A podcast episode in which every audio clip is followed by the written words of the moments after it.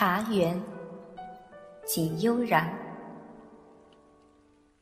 他是城中首富的独子，祖上必有三代累积，到他这时便是数不尽的富贵荣华。富家子弟多顽固，更何况尚有父亲叔伯长家，轮不到他费心劳力。于是青楼梦萦，小巷飘香。醉眼迷离，逍遥快活。父亲并不阻止，只要他将来恪守本分，娶妻生子，继承家业，如今的玩乐也算不得什么。年少风流，谁还没有些荒唐事儿？他乐得自在，着实享受了一番。但百花常尽，美景常变，再美的人儿。也成了庸脂俗粉。又一个露水清晨，从温柔乡中醒来，他朦朦胧胧弹去了一声纸坊味儿，迷糊着走出那烟花巷。蒙蒙细雨从夜里便下个不停，地面上已是一片湿意，带着点特有的尘土气。大概是起得早了些，静悄悄的街上没什么路人，就连酒家客栈也是紧紧闭着大门，一副酣眠的样子。毫针般的雨丝虽不至于撑起了油纸伞，却也刺刺痒痒，惹人心烦。一眼瞧见街边那座小小的茶肆，似是有勤快的身影在抹桌扫地。他呼一口酒气，摇摇晃晃走了进去。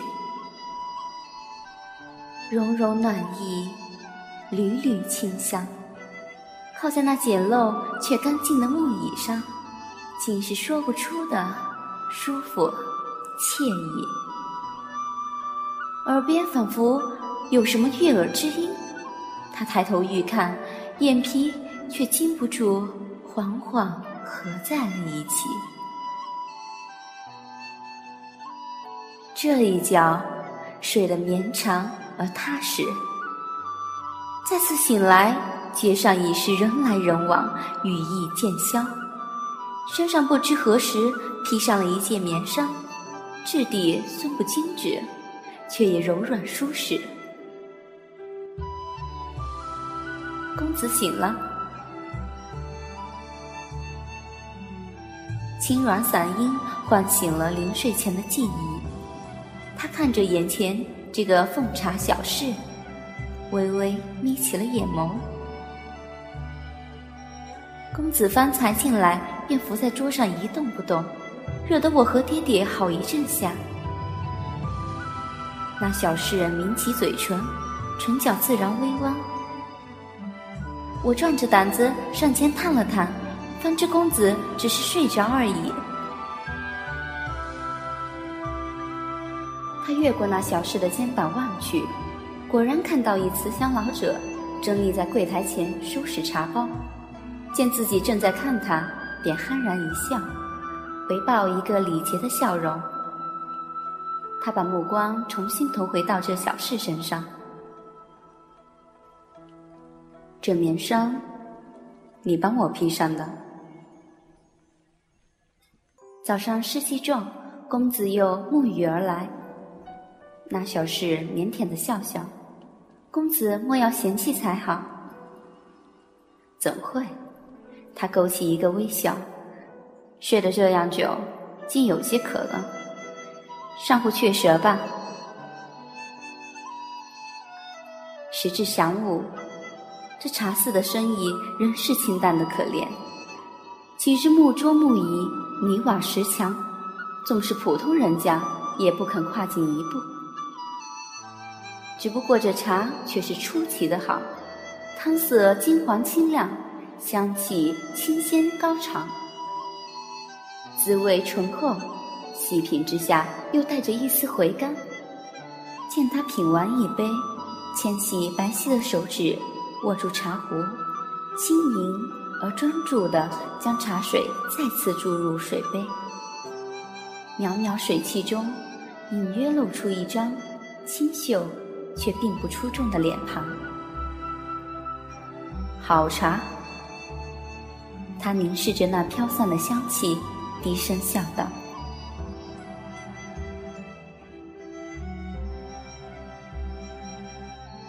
雨雾不过几日便消失不见，天气依然一片晴好，满园繁花，草木葱郁。斜倚在自家园子的藤椅上，他拿起紫砂小杯，吹散热气，轻啜一口。”跪在地上的老者瑟瑟发抖，早已老泪纵横。他轻叹一声，示意下人扶他起来。让你坐，却偏又不肯，在这里跪着做什么呢？老者仍旧跪地不起，却是泣不成声。小人老来得子，内子。也已不在人世，辛辛苦苦将小儿拉扯成人，如今唯有父子二人相依为命，还请公子大发慈悲，放过小儿吧。他眉心微蹙，随即轻笑道：“老伯言重了，说到底也是美事一桩，怎叫你说的如此不堪？你拿了这一百两银子回乡。”种田也好，做个小买卖也好，总好过在这里挨穷受冻。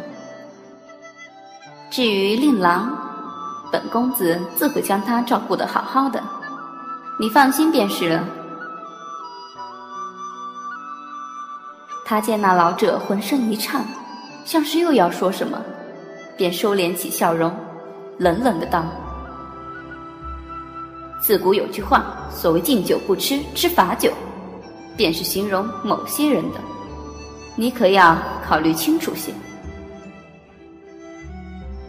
老者呆了半晌，忽地给他连磕几个响头，便默默拿起那包银子走了出去。他得意的笑笑，放下茶杯，不等天黑，便匆匆的走向后院的厢房。他家里倒是养着几名貌美的小官，只不过都是出身青楼，柔媚有余而清秀不足。眼下这个虽谈不上艳丽，却也别有一番青涩滋味。因腻了美酒佳酿，这杯清茶出现的正是时候。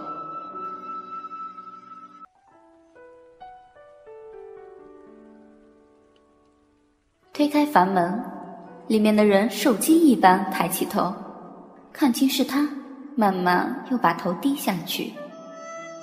他关上门，笑着走进床边，轻轻捏住那小巧的下巴，让他扬起脸来。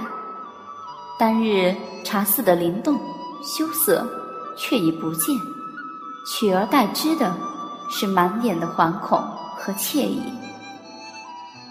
轻柔的在那柔软的嘴唇上吻了一记，他低笑：“我会好好待你。”层层幔帐飘然散下，如同少年那乌瀑般的青丝，重重漫漫，缠缠绕绕。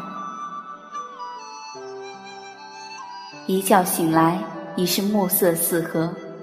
屋中不知何时点起了琉璃盏，盈盈跳跃的火苗映得怀中之人面上光彩明媚。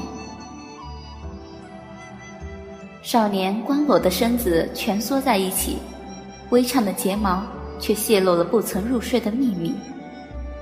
他笑着伸手抚摸那滑腻细致的后背，手心下微凉的肌肤。果然漾起一阵畅理。你叫什么名字？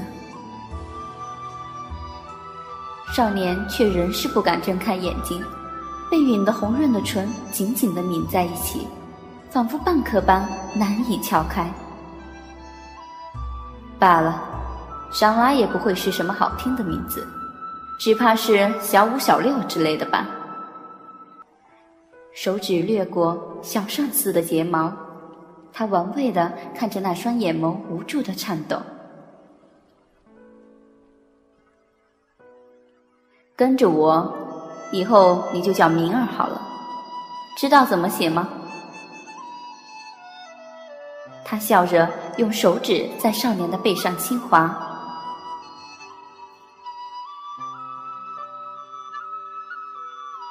少年紧闭着眼睛，脸颊却绯红起来。于是趁势将他搂入怀中，又是一番颠鸾倒凤，春光极丽。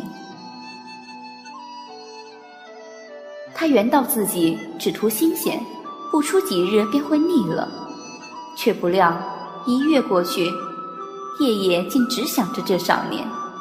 想来是这杯茶还要喝得久一点。方能去掉之前的腻味吧。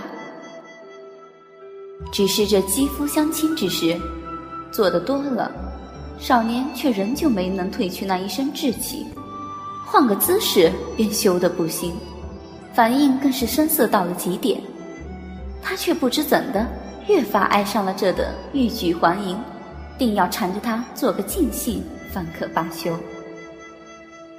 少年对他初时尚有惬意。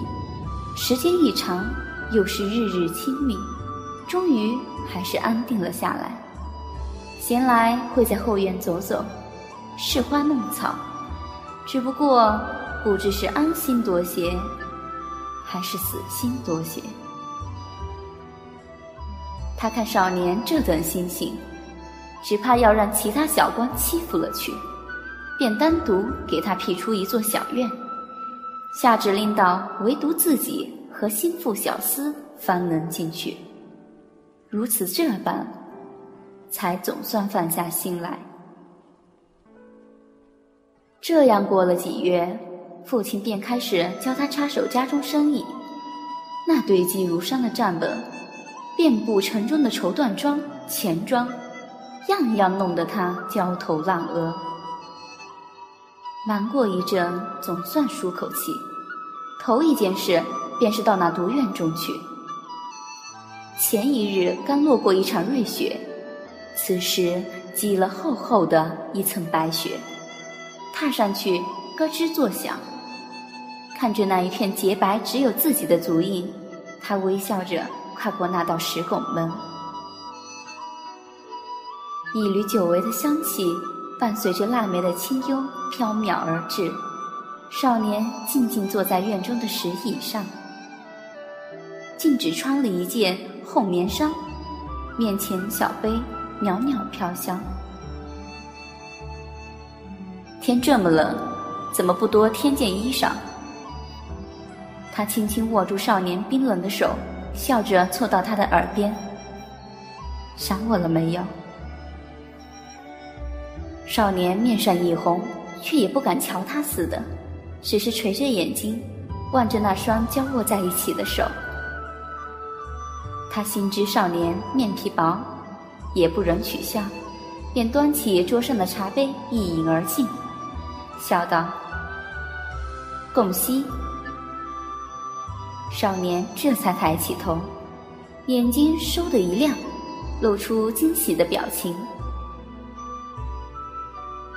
看不出一个茶肆小事，竟也精通茶道，看起来还喜欢的紧。他笑着将那少年抱入怀中，让他坐在自己的腿上。你倒是说说，喜欢我多，还是茶多？少年抿住嘴唇，犹疑的紧紧的盯着他，像是生怕说错一个字。他故意皱了皱眉头，装作就要发怒的样子，声音也沉下去。还用得着考虑这么久？少年的眼圈顿时变红，两片薄唇张了又张，这才怯生生说出“公子”二字。什么公子？喜欢公子。被逼迫的少年眼眸中水光荡漾，连带着嘴唇也红润几分。